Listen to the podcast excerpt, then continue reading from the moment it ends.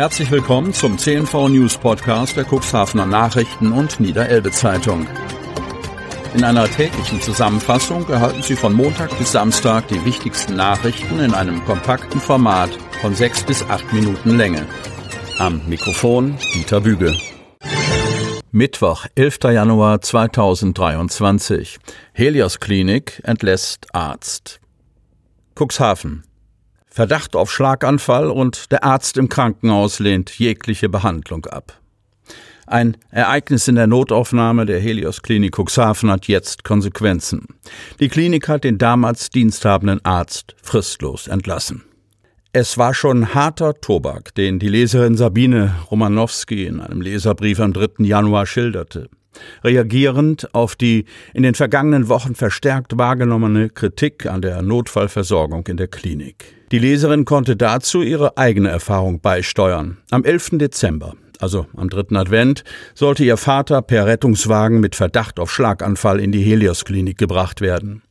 Was dann folgte, überstieg jede Vorstellungskraft. Der Vater erreichte auf der Trage liegend in Begleitung der Rettungswagenkräfte die Notaufnahme, wo der diensthabende Arzt jede Behandlung ablehnte, sich auch den Grund der Einlieferung nicht anhören wollte und die Gruppe nach einem lautstarken Wortwechsel des Hauses verwies. Der Rettungswagen musste die lange Fahrt ins Elbe-Klinikum in Stade antreten, wo der Vater endlich untersucht und behandelt werden konnte. Sachverhalt überprüft und Konsequenzen gezogen. In der Helias-Klinik muss der per Leserbrief dokumentierte Vorfall einige Unruhe ausgelöst haben. Auf jeden Fall sind Konsequenzen gezogen worden, über die der Sprecher der Helios Regionalleitung Nord jetzt per Pressemitteilung informierte. Der Chefarzt der zentralen interdisziplinären Notaufnahme, kurz ZINA, Dr. Lüder Herzog, sagte hierzu, der betreffende Arzt wurde nach sorgfältiger Prüfung des Sachverhaltes entlassen. Er wird nicht wieder für unsere Klinik arbeiten. Das in dem Leserbrief beschriebene Verhalten widerspricht unserem Grundverständnis einer fachkompetenten und zugewandten Behandlung. Es widerspricht damit auch den Qualitätsstandards, die Patientinnen und Patienten in der Helios Klinik Cuxhaven erwarten dürfen. Für das Verhalten dieses Arztes möchten wir uns ausdrücklich entschuldigen. An der Otterndorfer Schleuse tut sich was. Otterndorf. Der Bauzaun am ehemaligen Gasthaus zur Schleuse lässt es erahnen. Es tut sich was. Nach Jahren des Leer- und Stillstands wird das denkmalgeschützte Gebäude, eines der ältesten und meist fotografierten Häuser in Otterndorf, saniert und umgebaut. Die Eigentümer Frauke und Mark Thiem aus Nordleder wollen in der Schleuse zwei Ferienwohnungen einrichten. Eigentlich hatten sie ganz andere Pläne. Es wird viel geredet, spekuliert und gerätselt in Otterndorf. Was passiert mit dem alten Gasthaus zur Schleuse? Ist das mehr als 300 Jahre alte Gebäude überhaupt noch zu retten? Bekommt das Haus wieder eine Gastronomie? Der letztgenannte Wunsch wird sich zum Bedauern vieler Otterndorfer und Gäste nicht erfüllen. Die Auflagen für die Gastronomie waren einfach zu hoch, sagen Frauke und Mark Thiem, die die Schleuse vor sieben Jahren gekauft haben. Auch ihren zweiten Plan, in dem Fachwerkhaus dauerhaftes Wohnen zu ermöglichen, haben die Teams fallen gelassen. Zu groß waren die bürokratischen Widerstände, sagen sie. Die Investoren aus Nordleder erheben in diesem Zusammenhang schwere Vorwürfe gegen die Stadt Otterndorf.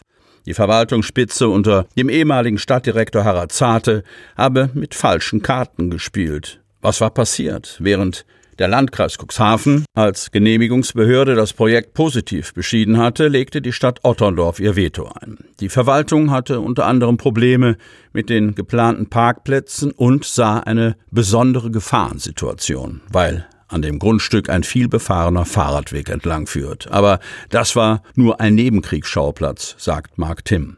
Viel stärker ins Gewicht fiel die Auffassung der Stadt, dass dauerhaftes Wohnen im Bereich der Schleuse unzulässig sei. Die Argumentation der Stadtverwaltung, die Schleuse liege im Außenbereich in einem überwiegend touristisch genutzten Viertel, das für festes Wohnen nicht geeignet sei.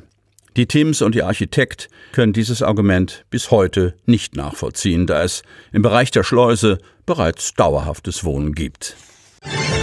Seltener Irrgast lockt Vogelfreunde aus ganz Deutschland an. Cuxhaven. Zu einem kleinen Mekka für Ornithologen hat sich Cuxhaven in den vergangenen Wochen entwickelt, denn hier lässt sich momentan eine echte Sensationssichtung erleben. Täglich gehen Meldungen über Sichtungen eines Wüstensteinschmetzers auf einem Ornithologenportal im Internet ein, weshalb Vogelfreunde aus ganz Deutschland an die Elbmündung pilgern. Für Markus Hibbeler war es laut eigener Aussage ein vorgezogenes Weihnachtsgeschenk, als er den Wüstenstein Schmetzer ein paar Tage vor Heiligabend an der Kugelbarke vor die Linse bekam. Der freiberufliche Fotograf und Hobbyornithologe reiste extra aus Oldenburg an, um den Vogel zu sehen. Zwei bis drei Stunden dauerte es, bis er den Wüstenstein-Schmetzer zu Gesicht bekam.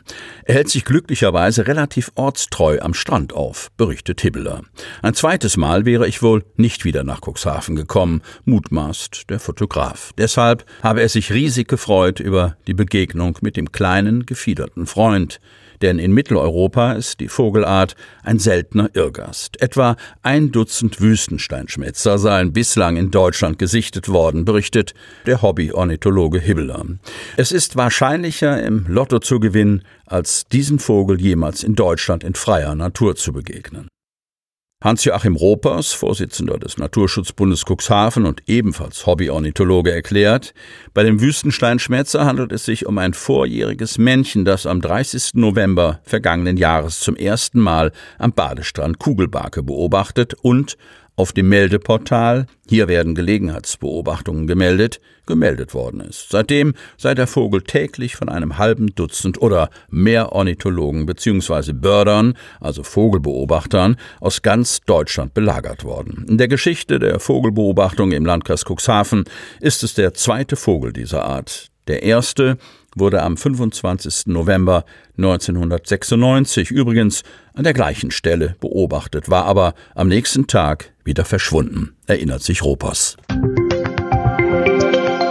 Sie hörten den Podcast der CNV Medien. Redaktionsleitung Ulrich Rode und Christoph Käfer.